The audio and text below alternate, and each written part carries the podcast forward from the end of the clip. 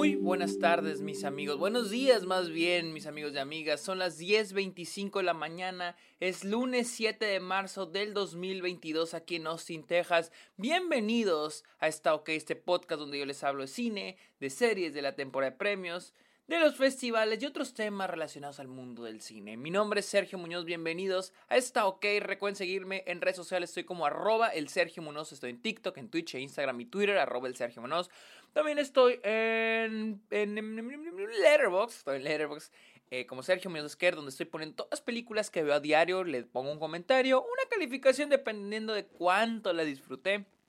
También recuerden caerle a Patreon o suscríbanse a Twitch a cambio de beneficios como episodios exclusivos, videollamadas, watch parties, eh, episodios exclusivos, ya lo dije, sí. Y ustedes a recomendar temas de los cuales me quieran escuchar hablar. De hecho, hoy, ahorita lunes en la noche, vamos a tener una llamada a los Patreons y yo hablando de The Batman para que le caigan. Y finalmente los invito a que vayan a Apple Podcast, vayan a Apple Podcast y déjenle un comentario, una calificación a esta OK. No importa no importa si escuchen el podcast en otra, en otra, en otra plataforma. Vayan a, a Apple Podcast y dejen un comentario. Amigos, vamos a hablar de uno de los documentales que más esperé este año. Genius, a Kanye Trilogy, documental de Netflix sobre Kanye West, el cual se estuvo estrenando episódicamente las últimas semanas. La semana pasada se estrenó el tercer y último episodio y ya lo pude ver. El primer episodio lo pude ver en Sundance, la parte 1. Son tres episodios. Parte acto 1, primer acto se llama Vision, acto 2 se llama Purpose y acto 3 se llama Awakening.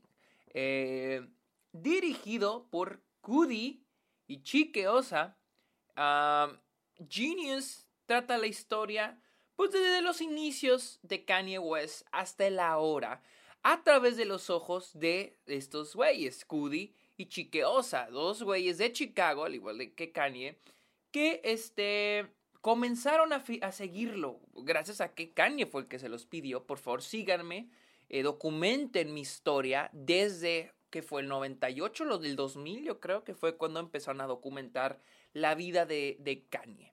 Eh, primero que nada, ¿qué pensaste este documental? ¿Por qué me emociona tanto? Número uno, Kanye West es una de las personas que más admiro.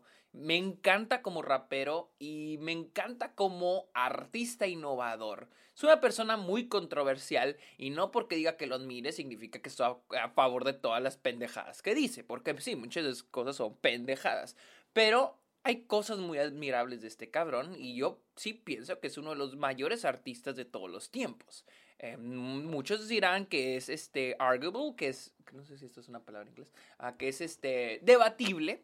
Está bien, pero para mí lo es. Es uno de los mayores artistas de todos los tiempos y por eso estaba emocionado por ver la historia de él, porque sé que no es... Siento que a Kanye no lo conozco tanto, o sea, no sé tanto de él. Y luego de haber visto el documental, digo, verga, no sabía nada de este cabrón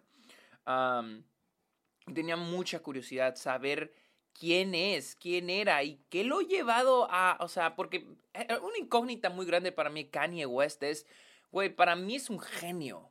¿Por qué dice estas pendejadas, güey? O sea, ¿por qué haces estas, estas estupideces?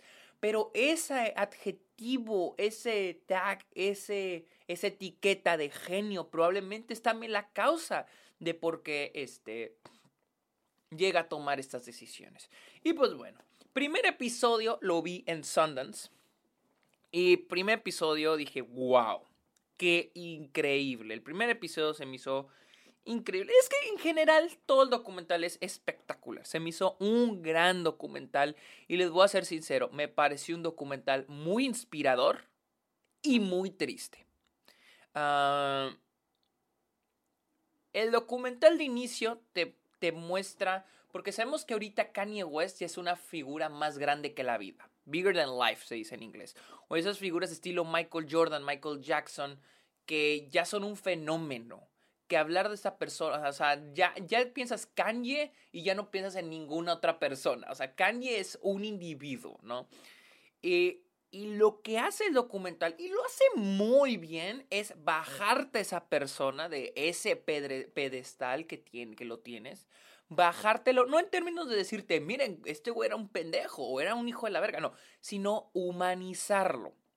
De forma que podamos entender quién es este güey. Porque siento yo que un error que cometen muchos documentales cuando se trata de celebridades es hablarnos de ellos como si fueran celebridades.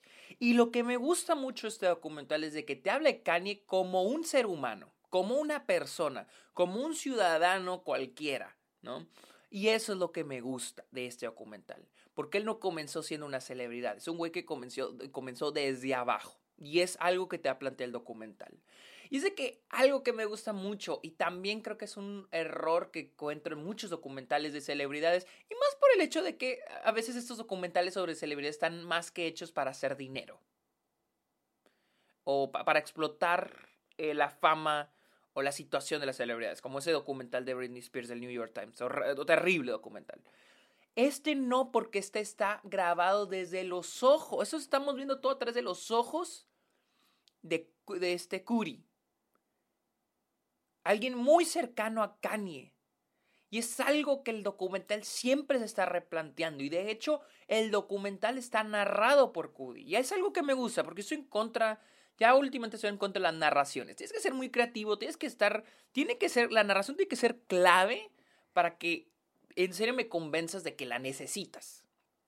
Y este documental sí es un documental que le hace justicia a. que su narración le hace justicia a toda la historia que está contando porque todo es la perspectiva de Cudi, es la perspectiva de cómo ve a Kanye. Y es algo que a mí siempre me ha eh, causado curiosidad, ¿no? Cómo las personas cercanas a Kanye lo ven. Y más alguien que lo vio crecer. Alguien que estuvo ahí en todo momento. No de que estuvo con él y que siempre lo ayudó, pero siempre fue un observante, siempre fue un espectador de lo que Kanye fue y en lo que se fue convirtiendo. No las personas, porque hay un momento tristísimo, o sea, hay un momento que me, o sea, o sea de que, güey, digo, qué impotencia, güey, o sea, qué triste lo que está viviendo este cabrón, a Kanye, en el que ya, o sea, actualmente, por sus problemas de salud mental, hay un momento donde, o sea, en serio, se ve demostrado sus problemas de salud mental, ¿no? Y está rodeado de unos, este, real estate, unos agentes de bienes raíces, ¿no? Obviamente estos güeyes blancos ricos que van por el dinero de Kanye, ¿no? Y Kanye está hablando de...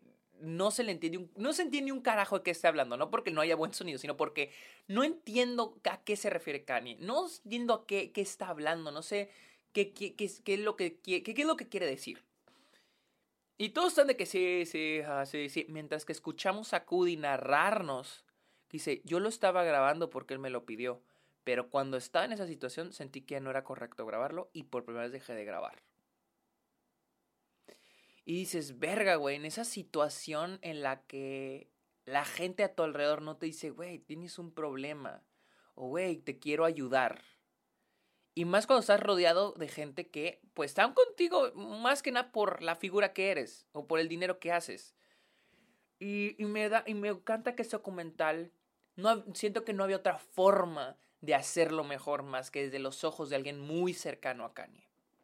Dirigido por estos dos güeyes, por, por Curi y Chique. y les digo, de inicio, la, la película, el primer acto, inicia con el esfuerzo de Kanye de ser un rapero. Y la idea de él perseguir, ¿no? De perseguir ese sueño.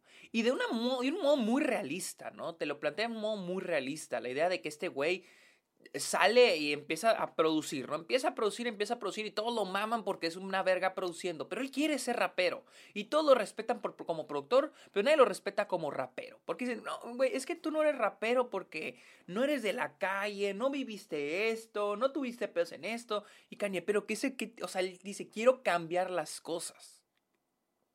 Pero ¿cómo voy a cambiar las cosas si no me aceptan?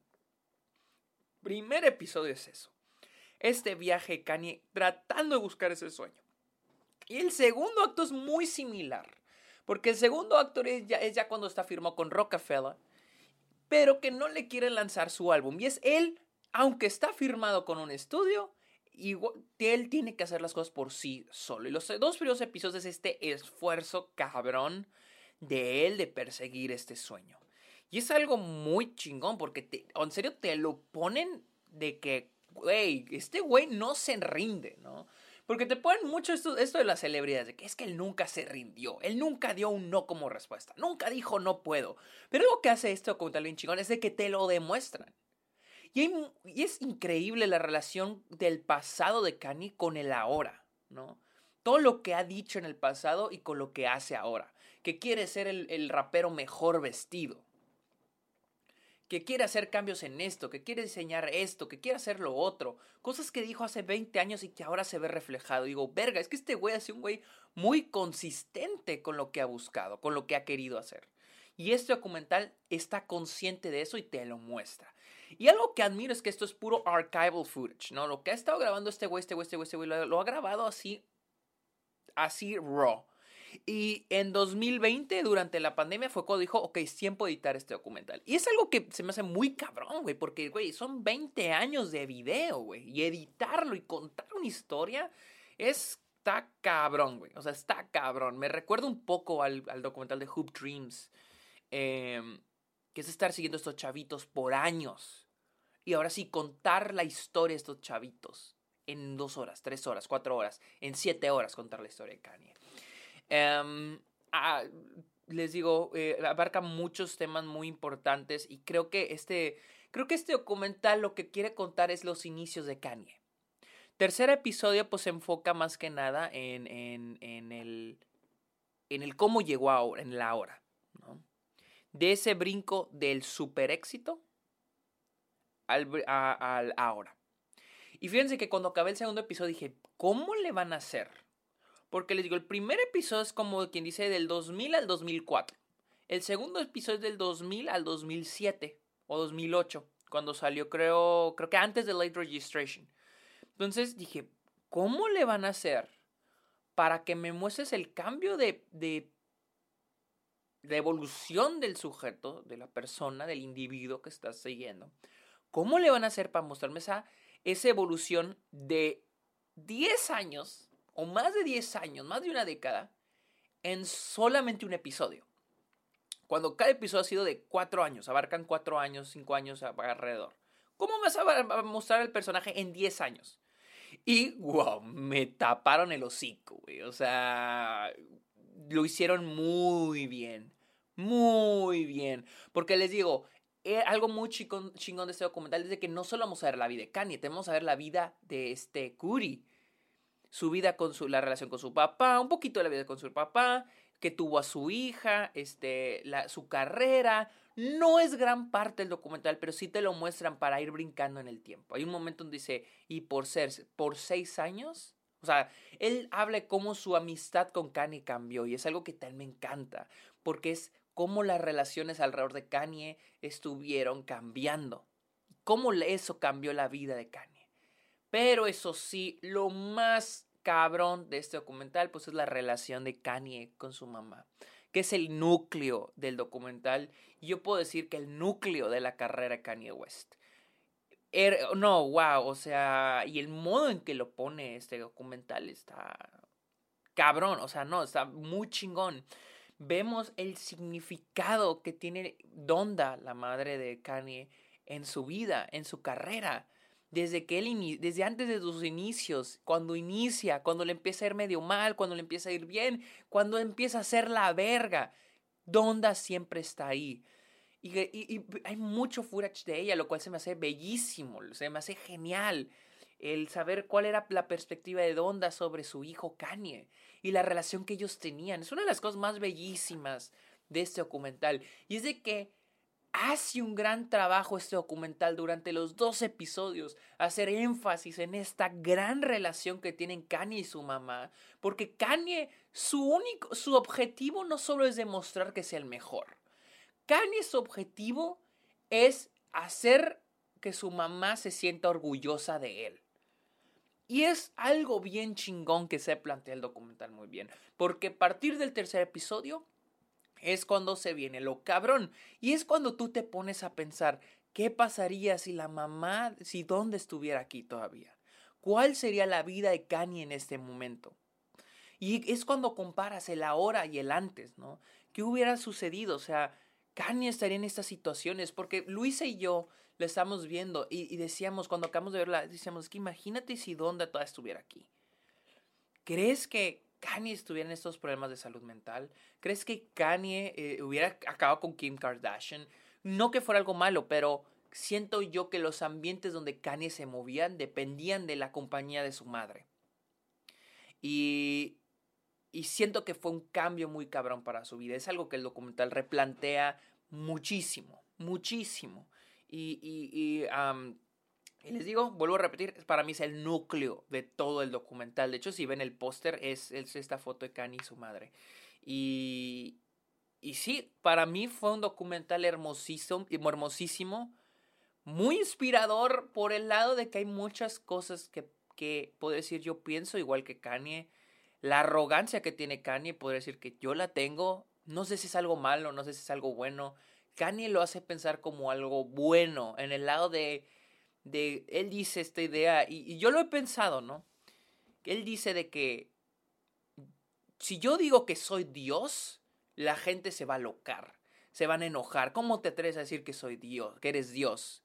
Y es que el problema es de que si no, dice más cosas, ¿no? Bajo la idea de él ser Dios lo cual se me hace una idea muy chingona y todas las ideas que presenta se hacen muy vergas, ¿no? Que es lo que se hace bien chingón, que todo el documental es también decir, no vamos a hablar ni bien ni mal de Kanye, vamos a tratar de entenderlo, vamos a tratar de entender su viaje, por qué piensa así, por qué piensa así. Eh, y, y les digo, tiene esta idea de que es un dios, pero bajo el concepto de, si yo no creo que soy el mejor, ¿quién lo va a creer? Y así como yo creo que yo soy el mejor, ustedes deben de creer que ustedes son los mejores. Y es algo que yo también he pensado, digo, verga, es que sí, güey, o sea, no pienso que yo sea el mejor porque tal vez lo sea o no, pero porque nadie más va a pensarlo.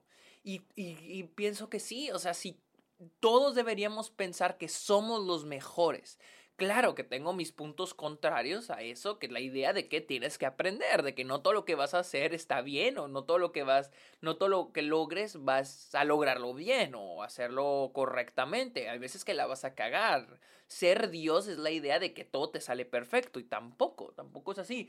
Pero sí la idea de que tú debes de creer que eres el mejor en lo que estás haciendo, porque si nadie lo cree, entonces si tú no lo crees, entonces ¿quién lo va a creer? Y siento que todos, es la idea de que todos, no que todos, la idea de Kanye de que él es Dios no es de que todos lo vean como un Dios, sino de la idea de él simplemente verse como un Dios y de que todos nos debemos ver a sí mismos de esa manera, porque así podemos lograr grandes cosas. Y les digo, pueden estar en contra o pueden estar a favor de estas ideas, pero el modo en que el documental te muestra lo que los pensamientos y las ideas de Kanye son es increíble. Eh, algo, algo que les digo se me hace muy ya por el lado, les digo, ese es el lado inspirador, el lado triste. Pues el lado triste de, de la historia de Kanye es de que al final del día tú ves a este chavo que tiene 17 años y tiene este sueño y está luchando por lograr este sueño. Y, y no ha tenido adversidades tan cabronas, pero, pero que es lo que se me hace muy chingón. Porque no ha tenido no hay un nepotismo, no hay una la tuvo fácil, pero tampoco es a la tuvo rete contra cabrona, ¿no? Son lo que vivió Kanye es exactamente lo que muchos vamos a vivir en este tipo de sueños, ¿no?